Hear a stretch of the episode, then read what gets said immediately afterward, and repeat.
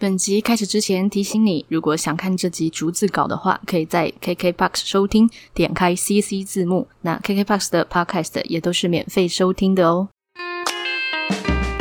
嗨，欢迎来到侃侃而谈，我是 Candice 侃侃。今天要跟你们分享的是关于我个人的灵性旅程。因为这个问题很多人都问过我，就是关于无论是我在平常思考一些问题，或者说回答一些问题的时候，他们都会说，你是为什么可以用这样子的角度去看待这些事情？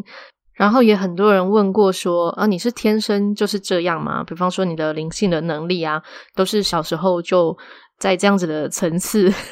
用层次来说嘛，就是用这样子的状态去看待人事物的嘛。其实当然也不是哈。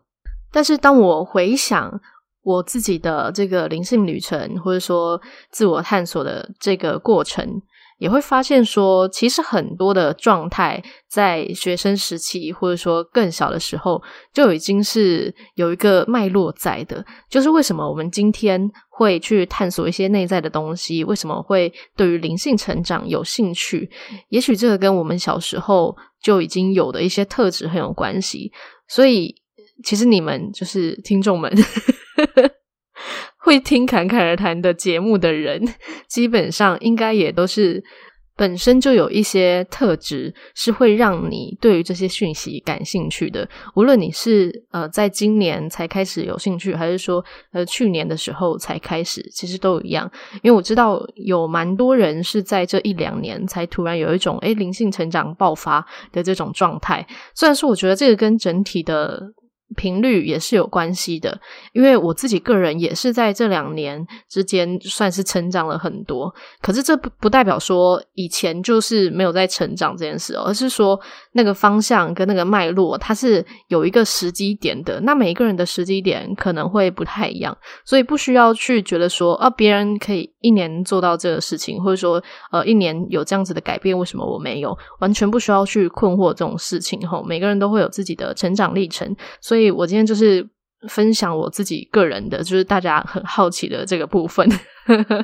所以我今天呢，就是会讲，就是关于呃我在还没有算是正式走入灵性世界之前的一些呃个人特质，或是我回头发现说，哦，原来是因为我以前就有这样子的特质，至于我后来很理所当然的就走向这样子的内在的一些探索。那再来就是呃，我真的算是呃开始接触比较灵性的东西之后的一些困惑。没错，我也是有困惑期的，尤其是在刚接触的那个时候，因为真的是啊，灵性的东西琳琅满目啊。一方面觉得哇，好稀奇，好有趣，但另外一方面又觉得好困惑，怎么就是各种的说法之类的？那到底要相信谁？我也会有这个时期。那困惑期过了之后，就算是一个呃相对比较稳定的一个状态。但是当然，这个探索的这个旅程，它还是持续的进行中嘛。毕竟就是我还活着啊，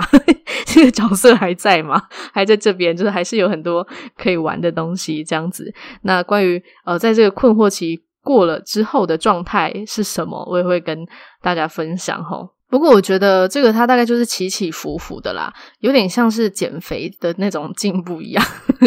就是你会进步一点，然后稍微平稳，然后你可能又会有一个时期，然后你又突然进步了一下，然后又停滞，有点像是这一种感觉啦。可是不需要去追求什么里程碑之类的，它是很自然而然的会发生。所以重点其实是在说这个过程我们能不能享受其中。这样好，那现在就要先来讲。呃，我说我在进入灵性的这个世界 之前的一些状态。呃，我所谓进入灵性的世界，是指说，呃，开始会去探讨一些关于能量啊、灵魂啊，就是这一块的东西。以前我是没有这么的敏感。或者说我的那个敏感，我不会把它当成是一个对于能量的一个体质，或者说对于一些神鬼的一些状态，我比较不会去想到那一块。以前的我是这样，但是那个敏感比较是我对于情绪一直都是很敏感的，然后对于人的状态也是有一些敏感度在的。而且我前几天呢、啊，刚好正在整理家里的一些东西，我就翻到小时候。到长大就学生时期收的一些卡片，我就回味了一下，看一下里面的内容，我就发现说，其实从国中的时候开始，就国中、高中、大学的朋友们写给我的卡片里面，就不同的人哦，都有写过那种呃，谢谢你，都是常常在我心情不好的时候倾听，然后开导我等等的这一种，我自己都不记得，所以我回头看才发现说。哇，原来我以前就是这样子的角色，在我还没十八岁的时候，就是在朋友间是属于那种呃，可能算是比较能够站在不同的角度思考的那一个角色。所以有些人可能就会觉得我是相对比较早熟的这种感觉，就是在学生时期，有些人会这么感觉。那再加上呢，我上大学之后，我就是读艺术学校嘛，然后。那这种艺术的科系，其实常常会让人家去探索到很多内在的东西嘛。像我印象很深刻的就是，呃，我们有那种肢体课啊，然后肢体课的老师叫我们是要随着音乐去感受它的那个音乐的流动，然后让自己是从心里面感觉什么部位想要动，然后跟着。这个音乐的状态一起流动起来，然后不是透过脑子去想，是透过心去触发。那这个其实它是一个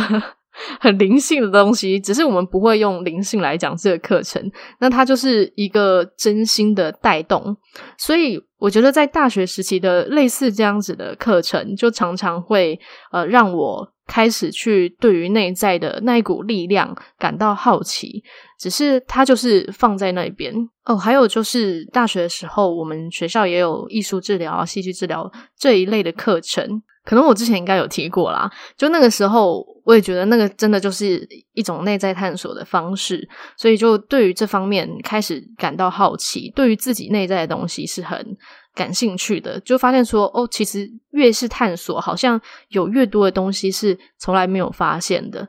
到了大学毕业之后啊，就是社会新鲜人嘛，其实一开始也是那种诶，想要顶天立地，然后想要呃很努力生活的那个状态，所以。刚毕业的时候，常常看那种呃自我成长的影片啊、书籍之类的，然后都在探索一些自己的理想的生活形态啊，要怎么样获得更多的自由啊之类的。然后那个时候我有听过《秘密》这本书哦，应该蛮多人听过。可是呢，那时候就是看得懵懵懂懂，觉得哎，好像就是在讲吸引力法则这样子。可是很早就有听过这个，可是就觉得它离我的生活并没有。很接近，就觉得我好像没有很懂到底怎么使用这个法则。但是在这个过程中，我很确定我知道我想要的是一种自由的感觉。那所以，我至少在工作层面上，工作的选择，我就会选择那种哦，可以让自己的形态是比较自由的。所以我那时候就选择先呃，让自己成为一个独立工作者嘛，然后就开始创业。但是，一开始基本上也没有什么资金嘛，就从一些小网拍开始。可是很神奇哦，就是我大概第二还第三个月，就收入就已经是跟至少一般上班族差不多了。我现在回想起来，我都觉得那个时候我会这么幸运的其中一个原因，大概就是我那时候并没有在害怕会失败这件事情，因为我就觉得它就是一个尝试啊，大不了就是再回去 职场嘛。所以在准备这些嗯、呃、网拍的内容的那个过程，其实就觉得哇很开心，而且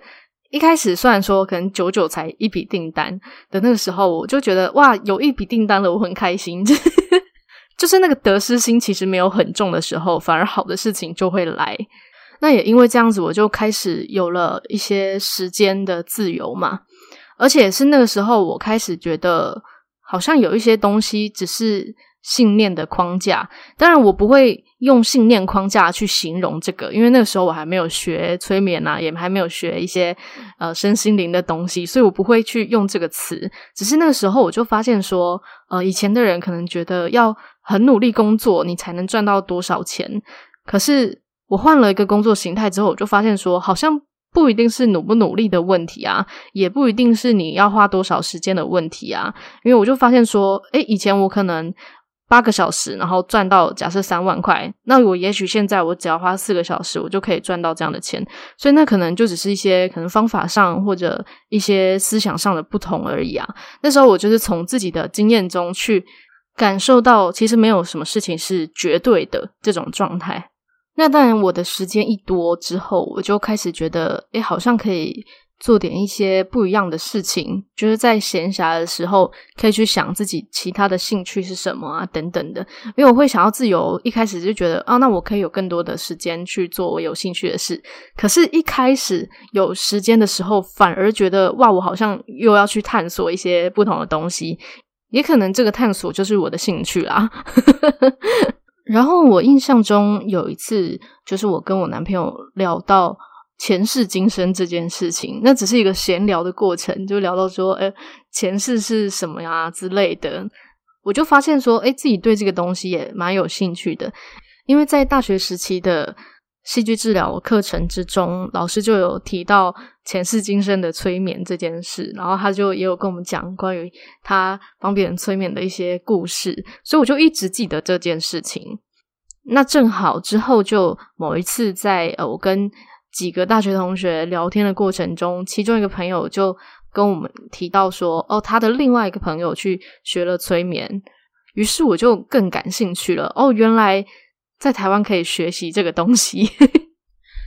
因为艺术治疗啊，然后催眠这些东西，我以前是一直觉得应该要在国外才能学的，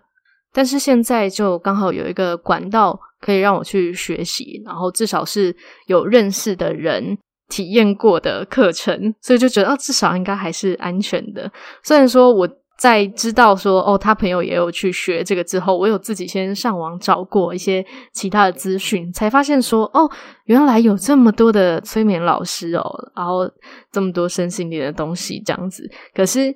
很多的内容都写着琳琅满目的东西，然后也不太知道说这些靠不靠谱、安不安全这样子，就是一个灵性小白，所以。不敢随便乱找或乱学，这样，所以那个时候就还是去找了，就是朋友推荐，就是他的朋友的朋友的老师去做这样子的学习。那在这之后呢，大概才算是我的灵性大门开启的时刻。因为呢，学习了催眠之后，就真的发现说，哇，原来人生这么多的剧情都是跟很多的框架或者很多潜意识的一些设定啊、信念是有所关系的。然后，包括我们的情绪的状态什么，其实都只是一个主观的认知。就如果我们可以用一个客观的角度，也许我们就可以生活有很多不一样的感受。但是，什么叫做真正的客观呢？难道是？别人的意识吗？也不是啊，别人的意识也是另一个主观的想法而已啊。所以那时候我就开始去探讨这些，呃，关于你要说是宇宙真相也好，或者有些人说这可能是比较偏向一种哲学的问题哦。不过关于什么人生意义啊，或者说嗯、快乐是什么啊，这种好像很哲学的问题，其实是在我从小的时候。就会去思考的问题了，所以我觉得这些真的是有迹可循的一个脉络齁。但是学习催眠之后，比较像是我开始好奇，是不是真的有一些不同维度的世界，而不是说只是有像我们现在呃人类的这个第三维度的这个世界。也许可能真的有外星人啊，或者是这个外星人可能不是我们所想的那个状态，或者说可能其他不同。层次的一些灵魂或者能量等等的，就开始好奇这个世界，而且更加的觉得说，哇，我现在这个角色，这个人类真的是一个非常非常渺小的一个生物。就是如果跟整个宇宙比较起来的话啦，就会觉得哇，我还真的是一粒尘埃呀。所以就会觉得哇，有好多东西可以去探索，可以去学习。所以，在我开启这个灵性大门的第一年的时候，我就很快速的一直去呃找很多的资讯啊，看很多的影片啊、书籍之类的，就是想要知道说，呃，比方说不同维度的世界啊，或者说不同的一些信念或者灵性的一些知识、一些想法这样子。那个时候，我就看到了一本书，在在网络上看到，所以是网络的文字，叫做《观音之爱》。我之前可能也有提过，反正里面提到的东西，其实不是宗教的东西，就是那个观音不是我们在宗教里面认为只是那样的观音哦。那里面有很多嗯、呃、蛮开阔的讯息，然后我就看了觉得诶蛮有趣的，就原来还可以这样子想。原来是这个样子，然后也开始好奇一些外星人什么的，然后就找到很多昴宿星的外星人讯息。我不知道为什么，就那个时候就找到很多昴宿星的东西。而且啊，因为我学的是催眠嘛，然后我们老师就也有推荐一本书，叫做《回旋宇宙》。那《回旋宇宙》里面就是很多的催眠的。个案的讯息，可是这个作者他会把它弄成书，是因为他觉得他做了很多的个案，但很多时候呢，就是呃来自不同世界的人、不同地区的人，就他们互相不认识，可是当他们在一个嗯、高我的状态，就是更高灵性层次的状态的时候，说出来的东西却是吻合的，就是概念是吻合的。比方说，对于宇宙的概念，或者是。一些古早的人类的讯息，或者是呃其他星球的讯息，有些却是吻合的，所以他就把它做成书这样子。那但这个作者就是量子催眠的，应该说创办人。后来我学习量子催眠也是他的授课吼。总之呢，就是这些不同的讯息，然后外各种的外星人啊，各种的故事，就让我觉得好像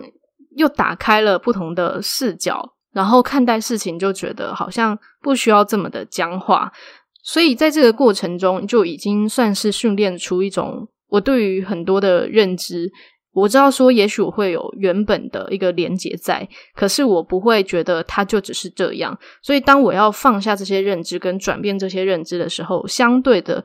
就比较容易。因为像有些人可能光是要放下一些情绪，可能就。很困难，觉得说不行，我就是要沉浸在这个里面。但是，当我们能够用不同的视角去看待，然后发现说，哦，这其实就只是可能我们潜意识的一种连结的状态的时候，我们可能就可以很轻松的去把它放下来。那那一段时期呢，除了我刚才说的，就是找那些 关于外星人啊之类的讯息之外呢，就因为我看到昴宿星的很多的资料，我就在 YouTube 就找。卯宿星还是外星人，我忘记了。就刚好看到，呃，有一个 YouTube 叫做双生子宴，现在应该在灵性的这个知识圈里面 还蛮多人知道的。不过那个时候他们才刚拍大概三四个月吧，所以一开始。他们可能也是为了要吸引，让大家可以觉得有趣、好奇，所以他们有一集就是在跟大家分享说，哦，他们的前世是卯宿星人啊，然后在卯宿星会做什么事情啊之类的。那时候我就觉得，诶，还蛮有趣的，就开始看他们影片。那他们的影片内容，我就发现说，诶，其实都还蛮简单好懂，可是又也讲了很多，其实算是蛮深入的话题，可是很容易就可以懂，所以。我就开始就想要可以分享给一些其他的人嘛，那时候我就分享给也跟我一起学催眠的其他同学，结果我就发现，诶，好像不是每一个人都看得懂，哎，就他们就说，诶，好像没有很懂他们在说什么，所以那时候我就觉得，诶，为什么？我反而不懂为什么他们不懂，所以是那个时候才开始意识到说，诶，也不是每一个学习灵性的人都会在同样的频率上。那当然不是说哦，他们不懂这个一定是他们比较差或者什么，也许就是他们的语言模式就是跟他们不同，也许他们可能需要呃其他种分享的方式，他们比较能够接收，就是这样子的概念。所以在那之后呢，我就为了想要探索更多的灵性的讯息啊、灵性的技能啊，就开始跟很多不一样的灵性老师交流，然后就发现说，哦，有很多的门派，用门派来说嘛，就是有很多的五花八门的东西啦。然后，呃，对于一些宇宙的概念啊，也很多的说法。举例来说，就像是对于业力的看法，好了，就有很多不同的说法，而且。很多的灵性老师都觉得啊，自己说的才是对的。可是我那时候就开始很困惑，而且那时候是我开启灵性大门的第一年嘛，因为就是对什么事情都很好奇，然后想说都去看看，所以反而越看越困惑这样子。因为那时候就发现说，诶，每个老师都觉得自己才是对的，可是有些老师，我就觉得他好像生活没有过得很好，私心的觉得。那这种没有很好是，我觉得他好像还卡在某一个状态，可是我自己也说不上来，或者说感觉他的这些灵性的东西跟他的实际生活好像中间落掉了什么，就好像飘飘的。没有接上他的原有的一个生活状态的这种感觉，所以那时候就很困惑，然后对自己的状态也很困惑，因为开始有一些的觉知去打开了嘛。像我一开始说，呃，我可能就是对于情绪比较敏感，但是开始去学习一些灵性的一些讯息之后，我就发现说，哦，原来我可能也可以感知到一些能量的状态。但是我知道这个其实是每个人都可以感受到，只是说你有没有去。觉知到，然后你有没有认知？诶，其实这个就是在感受能量而已，只是这个定义不同而已。所以在我们一开始这个状态提升之后，就有很多的困惑。比方说，我就开始看到一些呃透明的粒子在空气中飘，然后我就一直觉得到底是什么？而且这个是我某一天在睡前的时候有点迷迷茫茫，突然发现我的肉眼看得见这些东西。因为它是布满的整个空气哦，然后它不是某个固定形状，它就是各种的乱飞。我就想说，那到底是什么？然后我就问过很多人，就发现说，其实他们也不一定说得出正确答案，因为他们给的答案也就是模棱两可嘛。因为他们也不是我啊，他们没有办法确定他们认为的那些是不是我看到的东西，所以基本上的回答都是说，嗯，你可能你认为是什么，它就是什么之类。所以我觉得这个回答。也是正确的，没有错。是后来就是开始自己渐渐的，大概哦就可以知道说，哦，原来我感受到、感知到的是什么，它可能就是一个能量粒子之类的。但是看到也没有什么了不起啊，看到就是看到而已。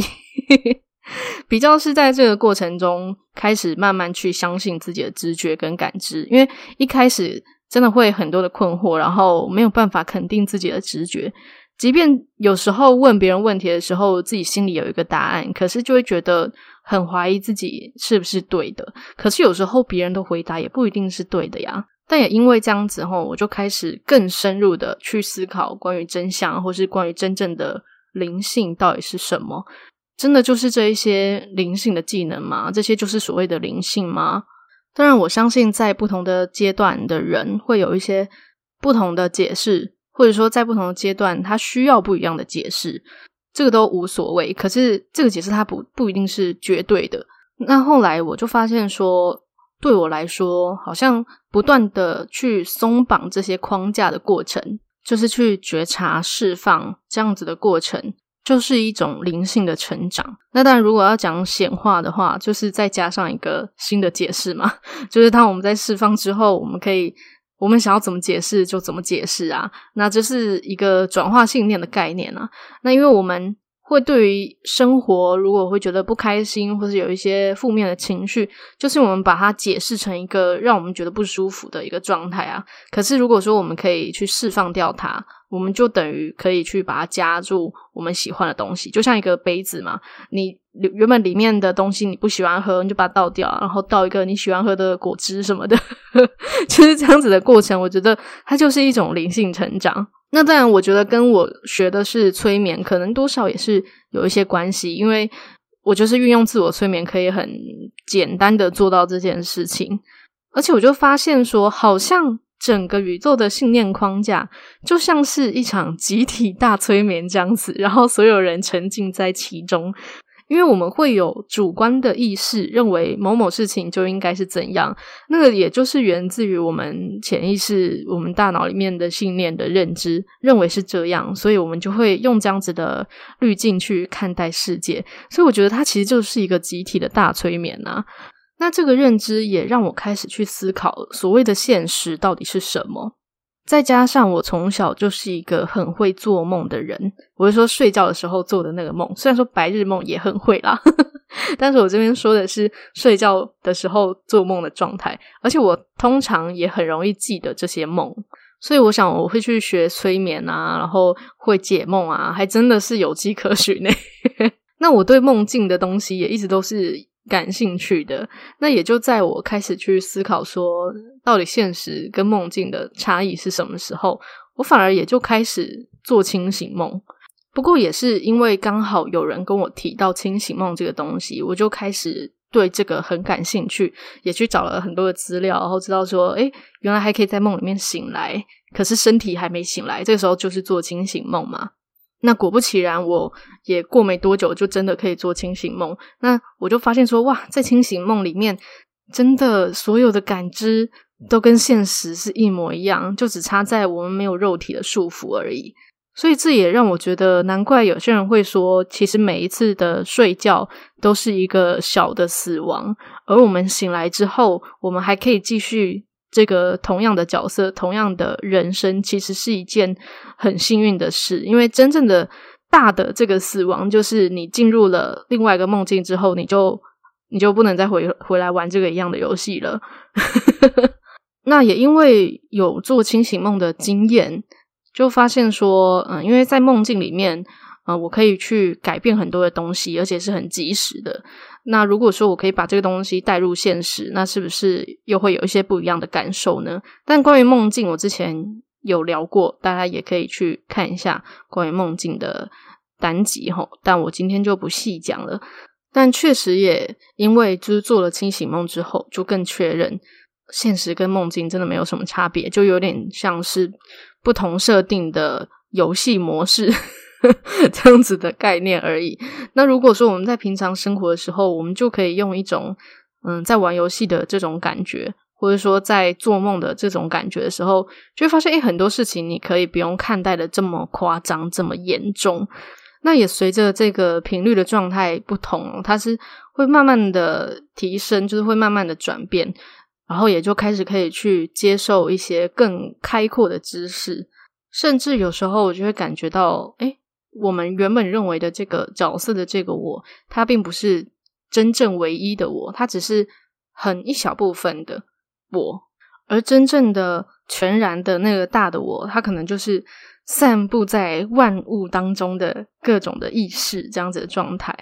但是知道这些或者感知到这些之后，其实在生活上没有太大的跳动，但是自我觉察的。这个能力就会大大的提升，因为很快的就会觉察到说，哦，这个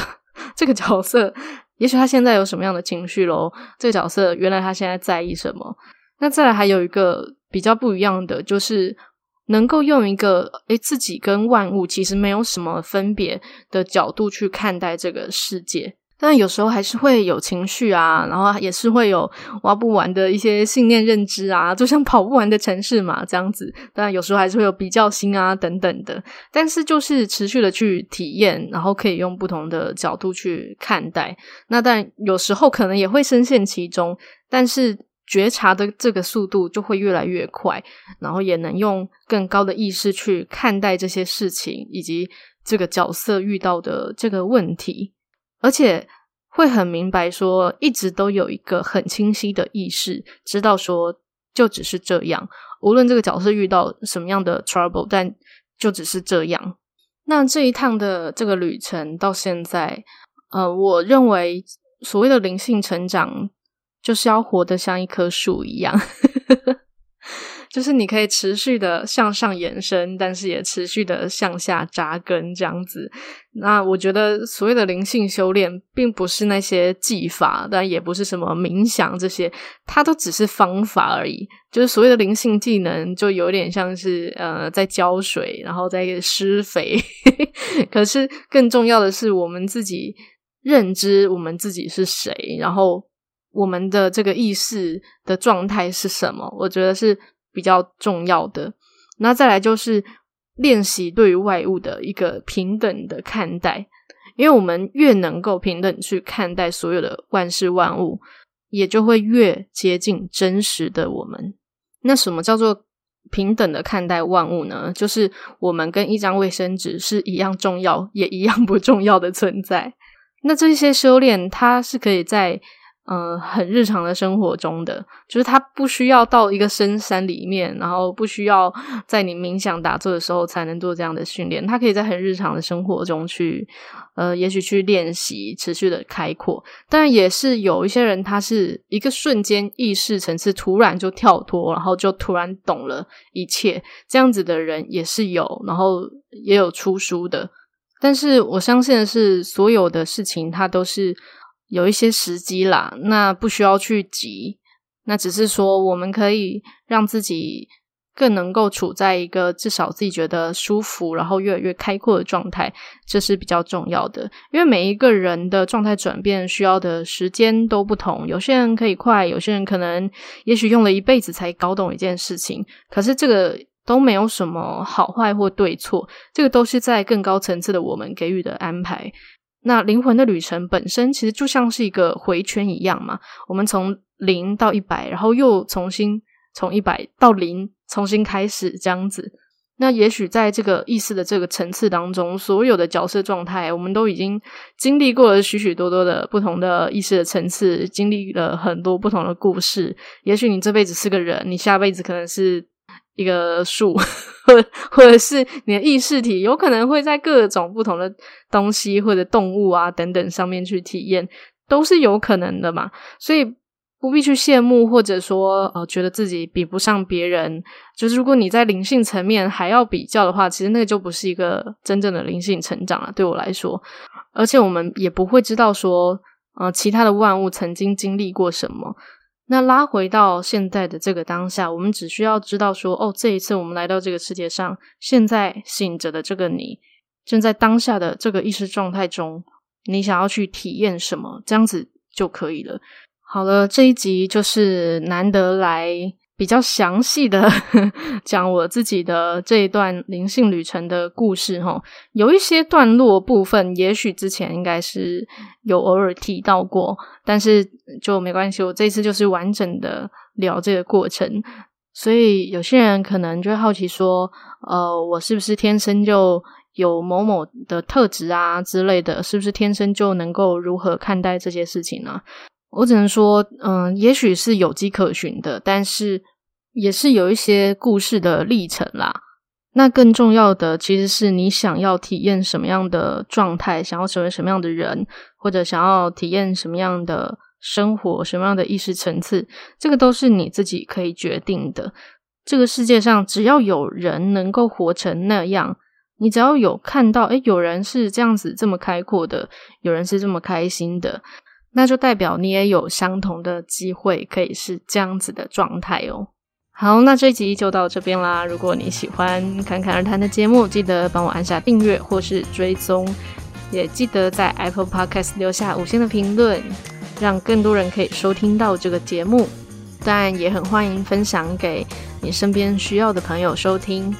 那也很欢迎追踪我的 Instagram，我的 Instagram 账号是 ccrt 点七七七。最后，祝你有一个幸运又美好的一天。谢谢你的收听，我们下集再见。